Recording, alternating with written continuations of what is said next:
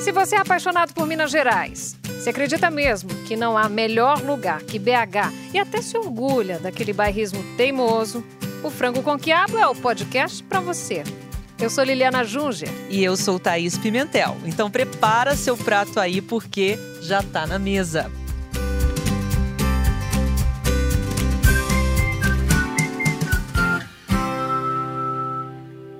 E hoje está na mesa. Nossa, que mesa jeito, recheada. Nossa, a gente preparou aquela mesa chique, Tem sabe? banquete. Menina! Tem banquete então, hoje. Então, gente, o livro Tudo é Rio, vocês já ouviram falar?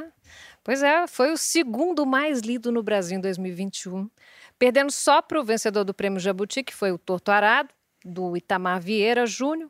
E o curioso é que essa obra é de 2014, mas se tornou um verdadeiro hit literário durante a pandemia, né, Thaís? É isso aí. E a gente recebe a autora do livro, a mineira Carla Madeira, aqui no Franco com Quiabo. Tudo bom, Carla? Tudo Carla, bem? Que Alegria. prazer! Ah, é meu também.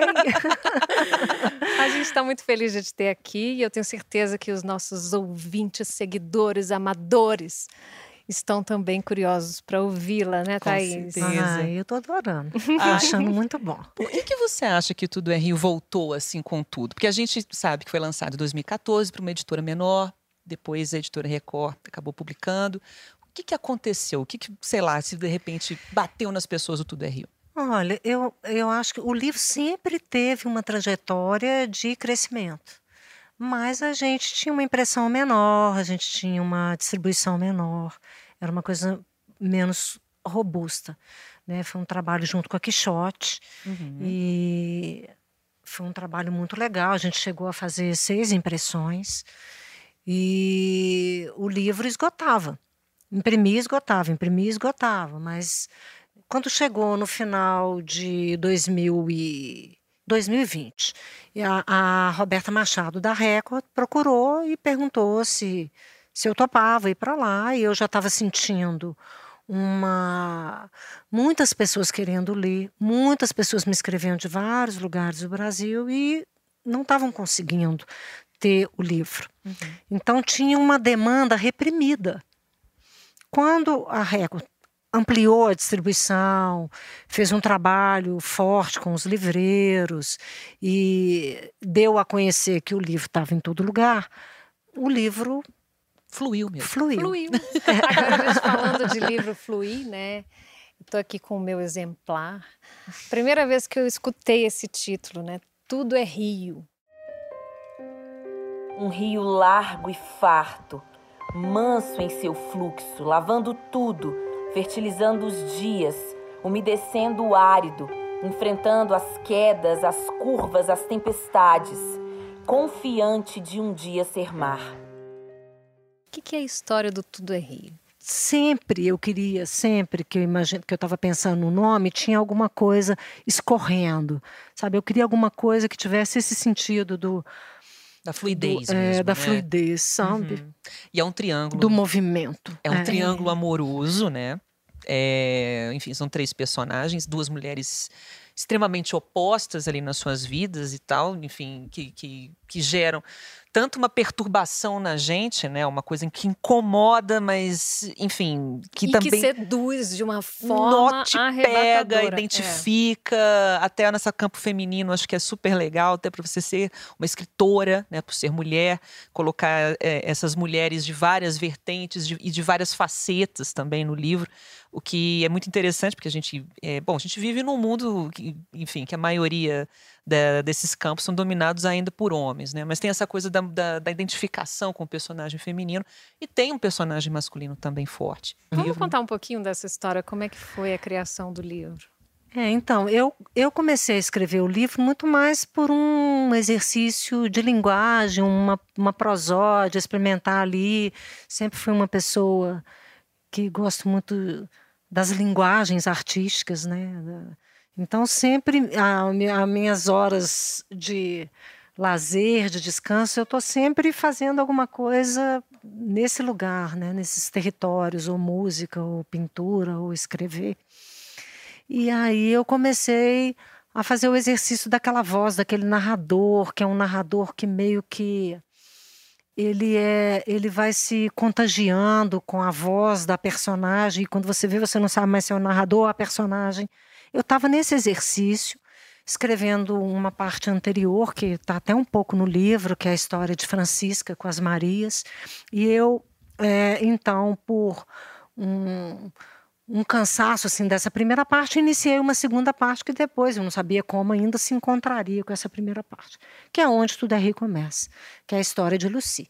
E quando escrevi a cena que vamos colocar assim, que é a cena nuclear de Tudo é Rio, né? Que ela é uma cena que tem uma imensa. É nuclear, até de bomba nuclear. Né? É, Porque muito violento. Deixa a gente é, na parede, é. encostada. Do nada, você é. tá lá tomando um cafezinho, de repente. Pá! O é. que, que é isso? O que, que aconteceu aqui, minha gente? Exatamente. E aí aconteceu isso comigo, me jogou na parede e eu fiquei 14 anos colada na parede.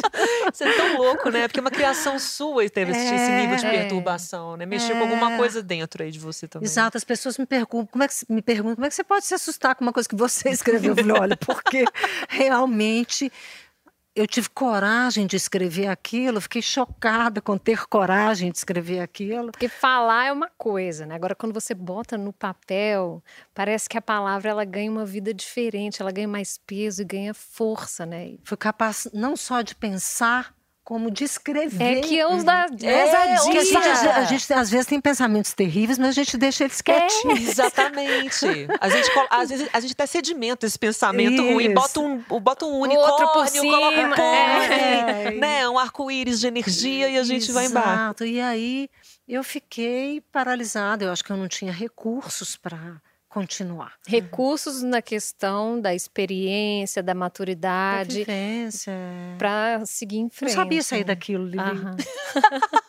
que loucura. gente, eu propus um negócio aqui que eu não sei ir para frente, eu não sei como é que sai dessa. Uhum. E aí, quando voltei ao livro, voltei justamente, eliminei toda a primeira parte. Falei: olha, gente, se esse livro, se foi isso aqui que me paralisou, é aqui que está uhum. o que eu quero é, mostrar para o mergulhar, né? Uhum. Onde eu quero mergulhar. E foi assim mesmo. Aí fiz um ritual de retorno, que é o capítulo 4, que é uma palavra uhum. que, que, sintetiza, acho que esses 14 anos aí, pensando né, nessa dor imensa. A boca do neném buscava ansiosa o peito farto e úmido, querendo sugar, engolir, e ainda tão sem saber. O mamilo se dobrava, passando na boquinha pequena, querendo ser pego por ela. Dalva se entregava a uma emoção única, da mais comovente ternura. Então, é uma história de um casal, né, que vive um amor bonito, até romântico. Romantizado, é né? Uhum. Ingênuo na, na, na, na, na possibilidade de ser uma coisa. Uhum. Etérea, fechada, uhum. eterna, uhum. não é? Os dois se bastavam. Os dois se bastavam, aquela coisa bem clichê, né? Sim. Assim. E aí é, acontece uma uma tragédia entre eles, uhum. movida pelo ciúme, uhum. né? E aí, peraí, né? O que, que faz com essa tragédia? Uhum. Os dois é, são estão implicados numa coisa muito violenta e vão buscar lidar com aquilo. Uhum. Não é? No paralelo, a gente tem a história de uma outra personagem, que é a Lucy, que também tem uma história de vida é, marcada por um por uma espécie de abandono talvez um desamor ali é né? um desamor uma falta de afeto talvez é. né uhum. e, e uma pessoa que estava muito despreparada para isso porque ela tem uma perda grande na vida bom enfim ela passa a ver na sexualidade uma sexualidade muito fálica uhum. não é porque é a sexualidade do controle eu mando. Sim. Eu decido a hora que você goza, eu decido a hora. Uhum. Eu decido como as coisas acontecem. Né? Então, marcada por essa sexualidade fálica, ela se encontra com esse casal. E aí vai existir o desdobramento de todas essas impotências e potências. Uhum. E essa é a história de Tudo é Rio, como é que se encaminha todas essas circunstâncias. E é por aí. O momento dela e do filho cegou Venâncio de uma absurda loucura. Ele arrancou o menino dos braços dela e jogou longe, bateu em Dalva. Bateu, bateu, espancou. É, esse resumo, gente, não faz assim nem cosquinha no que, que é a história. Porque eu estava comentando aqui mais cedo, Carla, que os seus livros, é, é, eles são a experiência de quem nunca vestiu uma cinta modeladora e veste. Porque é aquela coisa de você ficar apertado, com o coração na boca, o coração batendo, você vai lendo e fala assim. É, é isso, entendeu? O tempo inteiro você tá com aquele macaquinho te prendendo, ou então na aula de Pilates, que a professora fala assim: segura o abdômen. Segura o abdômen. Põe, põe, é aqui. xixi. Isso, aperta o bumbum, você fica. Nossa, eu não sei o que, que eu faço. Porque te desconcerta, mesmo você estando ali na sua leitura sozinho. Eu, muitas vezes, eu olhava assim para o lado, então parava um pouco e falava assim: deixa eu dar uma respirada aqui, é. que eu acho que eu vou ter uma coisa. Né? Eu acho que é muito humano, é muito das nossas relações e às vezes de sentimentos que a gente quer empurrar para baixo do tapete. Uhum.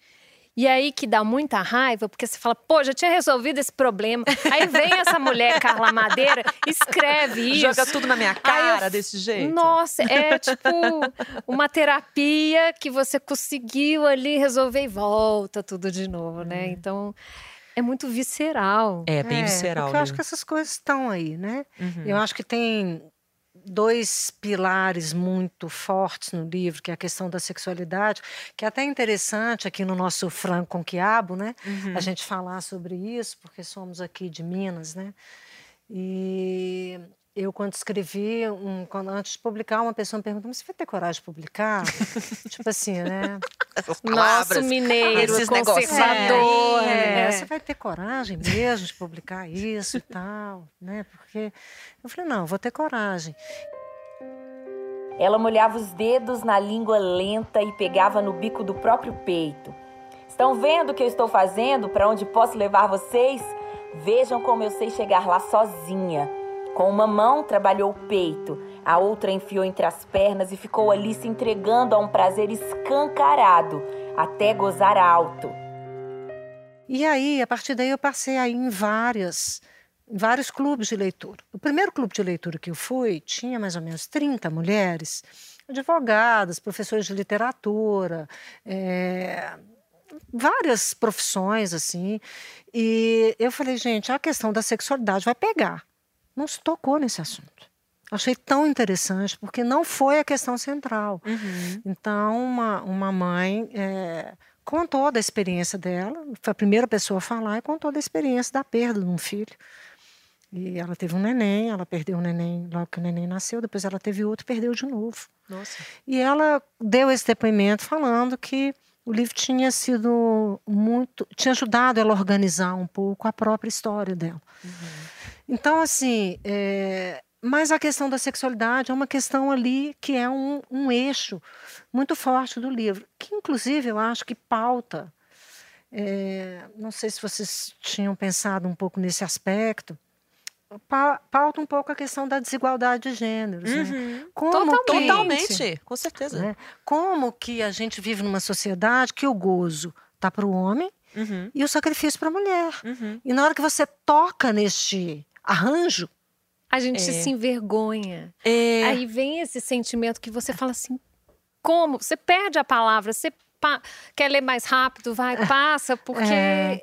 é. te tira do lugar. É, e, sem, e sem asfaltar a estrada para o leitor, entendeu? Isso. Se essa coisa se chama isso. É. Tem é nome. Isso, é. que nós vamos dar esse nome. Esse nome é. A gente ainda se, pelo menos eu, no caso, não é a palavra não é chocar, talvez surpreender porque você é uma escritora. Tipo, é uma mulher falando isso. E é uma mulher falando também, eu, eu, vou voltar nessa parte da sexualidade que eu acho uma das coisas mais interessantes, que é o papel da Lucy, que ela realmente é poderosa nesse sentido. Ela vai lá e se mostra, ela fala, eu faço isso aqui mesmo, e ela se toca e tal, e deixa os homens malucos e tudo. E ela tem o total controle. É. E, ela, e ela se descontrola na, na, na coisa do inalcançável para ela ali depois no livro, né?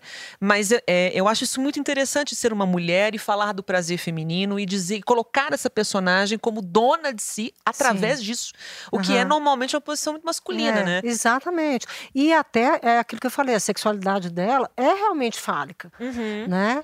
E, é. e assim, eu acho que tem um outro eixo também que entra fazendo um contraponto, fazendo um contraponto não, mas entra como uma das coisas muito mobilizadoras da vida de qualquer pessoa. Uma é a sexualidade, uhum. né?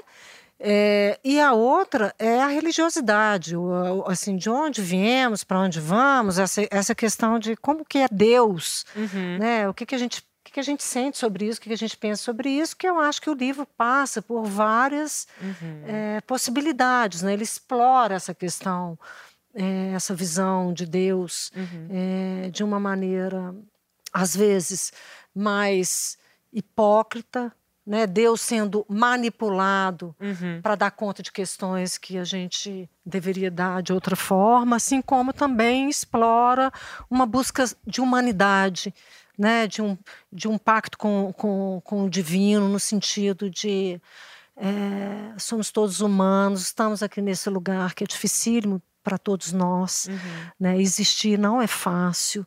Né? A Conviver é gente, é dificílimo. É, é dificílimo, a gente está à deriva mesmo. Uhum. Né? A gente não controla a vida. Né? É. Pode nos acontecer coisas terríveis. E, e assim, então a gente precisa ter uma humanidade, né? E isso eu acho que o livro traz também esse contraponto. Né? Mais do que essa humanidade, eu acho que um, uma conclusão né, que eu tirei desse livro é a questão do perdão. Uhum. O perdão não muda o passado, nunca se esqueça disso, meu filho. O passado é eterno. Porque às vezes você, a gente, né, ao longo dos anos, você vai vivendo e vão acontecendo coisas, você vai sofrendo, às vezes acontece algo que você fala assim, isso é imperdoável. Eu não aceito isso, nunca uhum. mais vou perdoar essa pessoa, né? Não quero mais saber. E aí, diante dessa história toda, quando você vê o que acontece, fala assim, gente, o perdão ele, ele é necessário. É, é. Eu acho que isso é interessante porque é um ponto, é, assim, a gente estava até conversando uhum. antes, né? É um ponto polêmico e potente, porque se tem polêmica tem potência, né? é, eu acho que é um ponto muito legal. Tanto as pessoas que amam o livro porque tem o perdão, quanto as pessoas que têm medo deste perdão é, como uma forma de romantização de uma situação de violência, eu gosto de pontuar uma coisa para ambos os lados. Perdão não é o contrário de punição. Uhum. O perdão acontece, deve acontecer, na minha visão, na visão do, do, narrador ali, né, daquela história que foi contada, no sentido de cessar o ódio e uma coisa muito na direção do agredido. É o agredido que precisa de perdão né? Assim, porque uhum. se ele ficar remoendo o ódio, ele vai repetir a agressão diariamente, ele vai ser reagredido todos os dias da vida. Então, perdoar nessa direção, nesse significado de cessar o ódio, eu acho uma coisa fundamental. Agora, não tem nada a ver com impunidade, com não ter consequência, com. Apagar e, tudo? Deixa... Apaga tudo, tudo bem. É. Por isso tem essa essa fala, né, que parece contraditória, que o perdão existe para perdoar o imperdoável. Uhum. Porque o perdoável, na verdade, não precisa de perdão, precisa de tempo, uma boa conversa, um esclarecimento. Uma cervejinha. Né? Uma cervejinha. o perdoável está tudo certo. Bobagem, vamos, né? vamos bola para frente. Uhum. Não é? O imperdoável é aquilo que precisa de perdão. Né? Mas tem uma contradição nisso. Como perdoar o imperdoável? É porque você. A, a, o ato é imperdoável. O ato. Uhum. Você não pode perdoar aquilo nunca. Aquele ato é imperdoável e tem que ser sempre imperdoável. Uhum. Não é? Mas você pode perdoar as pessoas. As Nossa. pessoas precisam é, viver num mundo onde o perdão seja possível, porque nós somos imperfeitos. Inclusive, em véspera, o livro novo tem uma frase que diz assim: é, o inferno, lugar onde se arrepender, não faz a menor diferença. Eu achei isso tão incrível, gente. Vai virar série? Tudo é Rio? Tá bem Caminhadinho. tá, tá indo, estamos indo. Ah, Não parece, sei ainda se filme ou série, mas a conversa tá. parece até que o Murilo Benício está envolvido. Tá. Olha Olha, aí. gente, Temos melhorou aí- também, hein? É, Temos promete. aí uma conversa adiantada. Agora, essa questão da violência, né? Isso foi um ponto muito polêmico para muitas pessoas. Como é que você Sim. lidou com isso? Uhum. né? Teve muita crítica, teve muita gente Tem gente que sobre raiva, né? Eu, É. eu vi uma coisa muito legal, que foram pessoas que amaram, faziam um post, ah, eu amei, aí acho que elas lev- levavam um puxão de orelha no bastidor, aí voltar bem, não sei, mas assim, eu queria entender, Mas, entende? Você pode me esclarecer? É, mas É, assim, Fá, vou tô na ok, dúvida. olha só, eu, primeiro que eu acho que a literatura é, é isso, está aí para isso, né? Acho que algumas pessoas não percebem as pistas que estão dadas no livro para se pensar essa questão, como a desigualdade de gênero que eu coloquei aqui. O gozo está para o homem, o sacrifício está para a mulher. E quando você mexe nesse arranjo, né, quando você. é, a violência acontece. Para mim, grande parte das violências acontecem neste lugar, a partir disso, principalmente as violências contra a mulher. Né? Porque a mulher não quer mais esse lugar de sacrifício, só. Ela quer o gozo dela. Uhum. E isso está incomodando. Mesmo quando ela interrompe algum relacionamento, É. né? Quando ela fala, não quero mais. Não quero mais. Ou eu quero, sei lá, quero voltar a trabalhar. É. Eu quero, não quero Ter a só minha independência. isso, né? Eu quero minha independência, não Quero te amo vestir a mais. roupa que eu quiser. Isso. E querido, sai aí só desse lugar do gozo, porque É. A vida dá ajudar, trabalho. é. Isso, a vida é, trabalhosa. Uhum. Vem fazer a sua parte aqui nesse latifúndio. Uhum. Né? Então, eu acho que essa pista está muito clara no livro. Para mim, achei que estava muito clara como uma visão de levantar essa bola para nos ajudar a avançar nessa direção. Carla, você é uma pessoa que, enfim, flerta com as artes, né? Você estava falando sobre isso. Flerto. Que é até a gente conversando antes, no, antes de ser escritora, você pensava até que a música seria o seu caminho, né? Uhum. Como é que é isso, assim, sua relação com a música? Você canta, compõe, Banda. toca violão, Enfim, a pessoa, é, né, tem gente? até um passado super legal, né? É, na verdade, assim, eu falo isso, mas eu acho assim que tem até um pouco de cara de pau de falar isso, né? Porque já não canto, já não toco, nem sei se cantei assim. é, Olha que a gente vai buscar esses acervos aí, esses registros. mas componho. Inclusive, tô com uma sofrência linda, vou mandar para vocês. Olha isso, meu gente. Não acredito. Amo. Primeira mão É. Ai. Mas assim, é, e um amigo pegou do estúdio, gravou e fez uma coisa incrível. Olha, incrível, Ah, a, gente, ficou a, gente vai ter, a gente vai querer. É, né? pelo menos um Ah, trechinho por você manda pra gente. Vou mandar para vocês. Nunca Então tá. mandei, nunca mostrei. Sei que a dor ainda mora no seu coração. É, mas assim, então, desde pequena, com nove anos, eu ganhei o violão. E aí comecei a tocar, comecei a fazer aula de violão, compunha, tinha muitas músicas. E me apaixonei pela palavra, pela música, né? Pela MPB. Quem, quem me, me fez ficar encantada, quem me despertou assim, nossa, isso pode ser dito de um jeito que jeito lindo de dizer uma coisa, né? Foi Chico Buarque, Caetano, Gil, o Clube da Esquina e os sambistas, né? Assim, é, e fui aprendendo então a escrever com eles e, e, e, e a tocar. Então tive banda. é, eu brinco assim, eu tive uma banda com Lelo, né? Que depois é do Skank. Olha que chique, é. a gente na verdade tocou pouquíssimas vezes, mais ensaiou do que tocou. Mas tá mas, bom, é. mas Mas tava tivemos lá. nossas tardes de ensaio. Isso. E, e, e aí achava que ia ser cantora, né? É, Chiquinha Amaral fez um arranjo para mim. Uhum. Fiz um show no cabaré, muito bem cuidado, muito com músicos incríveis. Toquei música minha, toquei música de outros compositores. Achava que eu ia, que eu gostava muito disso, sabe? Uhum. Meu, minha minha família gostava, mas assim, não- meu pai, minha mãe, eles tinham um pouco de receio de eu cair na estrada, sabe? Com a coisa da Hum, música. virar assim, artista. é. Ih, É, esse negócio de artista. Esse negócio de artista, ai, não sei, vai dar sei. dinheiro isso. É, eu acho que eles tinham um pouco de medo. E assim, eu acho que isso Isso teve a ver, assim, na hora que eu tive que fazer uma opção. E eu, e eu cheguei a fazer matemática pura também, né? Não sei se vocês sabem uhum, disso. Eu fiz dois anos sabia. e meio de e matemática. foi influência do seu pai? Foi, porque meu pai era matemático. Né? Olha só.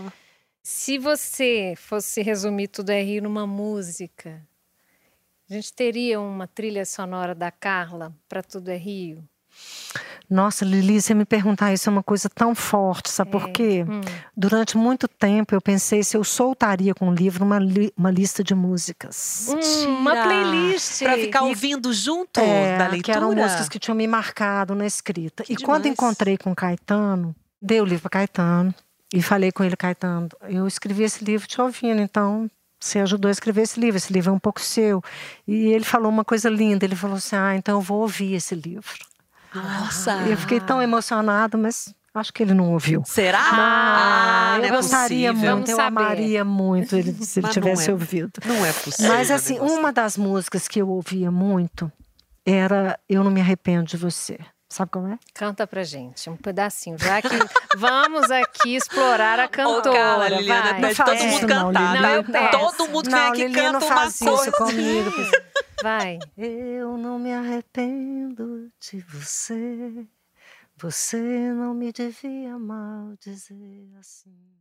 E você crescer, fiz você crescer e aí vai. Ai, que lindo!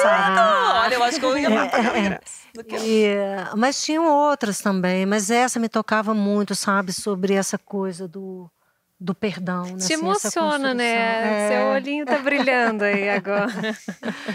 É, e é verdade. Quantos livros no total você já lançou, Carla? Ah, Tudo é Rio, o que mais? A Natureza Mordida foi uhum. o segundo livro uhum. e o uhum. terceiro, Véspera, que foi lançado agora no final do ano passado. Uhum. Véspera também é para usar cinta modeladora, porque é de tirar o fôlego da gente, né? Conta pra gente a história de Véspera e como é que chegou esse livro? Como é que foi essa ideia? Então, essa ideia, ela é engraçada assim, porque eu acho que isso é até uma característica dos meus livros, assim, não é uma única ideia, né? A natureza tem muito isso, né? Tem algumas histórias e, e, esse, e esse tem também isso, porque a história é contada em dois tempos, né? A partir de um acontecimento, que é uma mãe é, que, no momento, vive uma, uma relação muito difícil, um casamento difícil, uma relação muito cheia de, de angústia, brutalidade, e ela está num looping enlouquecido com não conseguir sair daquela história, daquela relação, não conseguir pensar outra coisa, e ela, num momento de de, né, surto, de, de né? surto de uma mãe diante de uma criança levada, ela abandona o filho numa, numa avenida de mão única. Isso é muito forte. É uma é. avenida de mão única. É. Não é só uma avenida. Isso. É, é uma avenida de mão única. É. Né? É isso. Nossa, eu fiquei arrepiada agora, porque eu tenho um filho de cinco anos, que é pertinho da idade do garotinho. Uhum. E ela vai falando a situação que fez ela deixar o garoto lá e o menino jogando brinquedo, chutando e não sei o quê, jogando bola. Às vezes a gente surta e dá vontade de. Dá vontade, a gente dá vontade, mas a gente segura. A gente segura. Aí eu, eu me coloquei no lugar dela, é, assim. É terrível. É um surto que está é. muito perto é. de acontecer. A gente está sempre naquele limite. A gente está. Em uma parte do livro fala isso, né? Naquela, naquele fio da navalha. Alguma mãe no mundo poderá me compreender, né? Mas publicamente, é não. Uhum. Que absurdo! A gente está vendo aí a, a, o sucesso desse filme, né? A, a filha, filha, perdida. perdida. né? Que é baseada né? na Helena Ferrante. Hora, é. Na hora. Que fala muito sobre conexão. isso. Eu achei interessante que eu não tinha visto outro dia conversando. É uma pauta assim, a exaustão, né? Que se derrama, né? O vulcão que explode ali, né? E, e aí ela, ela volta dois minutos depois, ela se arrepende. Dois minutos ela volta e, e a criança já não está lá. Esse é o acontecimento, não é spoiler, está na primeira, nas primeiras uhum. páginas do, do livro, é o que está na resenha. Então. E os próximos projetos? Você está com, já com algum livro engatilhado aí? Como é que está essa vida? Não, Vai dar um assim, descanso. o, o marido fala que eu já estou anotando coisa demais, porque eu deito, acordo, levanto, acendo a luz, a gente apaga a luz, aí eu acendo a luz, anoto uma coisa, Carla. Você anota na- no papel assim ou Agora, você no já virou No digital? papel, no papel. Às vezes estou no banho, aí vem uma coisa, falo, ai meu Deus, não quero esquecer esse jeito de dizer isso. aí muitas vezes eu esqueço, acordo de manhã, passo. pa- Então, assim, eu já estou com uma perturbação que eu estou tentando ignorar. Porque eu tinha me tá feito o propósito de não escrever um ano. Uhum. Para ficar lendo, para ficar pintando, para talvez Compor voltar a música. estudar música. Pode vir aqui lançar um disco. Olha né? só que chique. Então, assim, eu estava um pouco querendo isso. Gente, tudo isso é o amador do amador, tá falando, ó, pintando, parece que é uma artista plástica. Nada disso. Mas é uma coisa que eu gosto de fazer, que eu tenho vontade de fazer. E, e gosto de gastar minhas horas fazendo, me alimenta, sabe? Assim, eu acho muito bom. Mas eu já tô com essa perturbação, então não sei se eu vou. Eu falo assim, ah, gente, vou abrir o. Porque se abrir o É. arquivo. Aí já era, né? Agora, esse, Se abrir o arquivo, dancei. É, vamos lá, essa de personalidade da escritora já está dominando aí a área? Como é que você está se sentindo assim? Você se sente hoje essa escritora que faz sucesso e que né, é respeitada, tomou conta, o negócio foi catapultado Lida na, por na Cissa parede. Guimarães, Marisa Ah, Monte, enfim, grandes mulheres aí também falando sobre o livro. Você pretende focar nisso e tomar a escrita como né, outro caminho aí? Não outro caminho, mas mais um caminho. Mais um caminho. Eu acho que está caminhando para isso. Né? Assim, acho que é uma. Já é um lado que eu acho que comecei a contar, não sei se já falei. Se eu estiver me repetindo, vocês. É, mas é porque, para mim, escrever véspera foi muito difícil, porque eu peguei a pandemia, né? Isso tudo foi mais é, exaustivo para mim, porque eu estava mais embolada, me senti mais embolada, sabe? E isso, essa experiência eu não quero repetir, porque a experiência de lançar um livro e as pessoas gostarem é muito legal, mas a experiência da escrita é a minha é a minha é a minha história. Eu quero proteger isso. Dia vi um, um escritor chileno que está fazendo muito sucesso, chama Benjamin. Nome, eu esqueci o sobrenome dele aqui, mas ele falou uma frase que me, me bateu muito, que ele falou assim, ah, quando eu escrevo, eu escrevo de costas para o mundo. E isso é muito importante. Sabe assim, você não fazer deste seu momento com a escrita, é, é o seu momento com a escrita. Isso é seu. Não tem, não tem que entrar questão política, acerto social, é, é, é, reformas, né? não tem que, sabe, aquilo ali é o seu momento é, com a escrita e isso tem que ser protegido. E então, assim, eu quero criar as condições, fazer um desenho de vida onde eu possa fazer isso, entrar nas histórias e deixar o mundo lá fora. Ai, que linda! Aguardamos ansiosamente. Com certeza. Carla, puxa, Uau, olha, nossa. que visita maravilhosa. A gente quer agradecer Ah, demais sua disponibilidade de vir Nossa, aqui. esse rio aqui. Não, correu Uma- igual loucura. correu Foi uma que- correnteza danada aqui. Pegou Haja boia, né, Thaís? Colete salva-vidas. Carla, é um prazer ter você aqui com a gente. Que honra, muito obrigada. Parabéns pela sua existência e por Ah. compartilhá-la conosco, né? Ah, eu que agradeço vocês por mergulharem, né? Perderem o ar junto comigo. Um beijo, viu, gente? Ah, Obrigada. um beijo, obrigada. Obrigada. E quando você pensa em mim, pensa em traição. O podcast Frango com Quiabo é produzido e apresentado por Liliana Junger e Thaís Pimentel. Na edição, Breno Amorim e Daniel Nunes. Coordenação, Leonardo Fiuza e Cristina Castro. Essa música que você está ouvindo aí ao fundo se chama Outro Amor, composta pela Carla Madeira. Quem está cantando é o Vitor Hugo. E as frases do livro Tudo é Rio, que permearam esse episódio, foram gravadas pela Tabata Polini.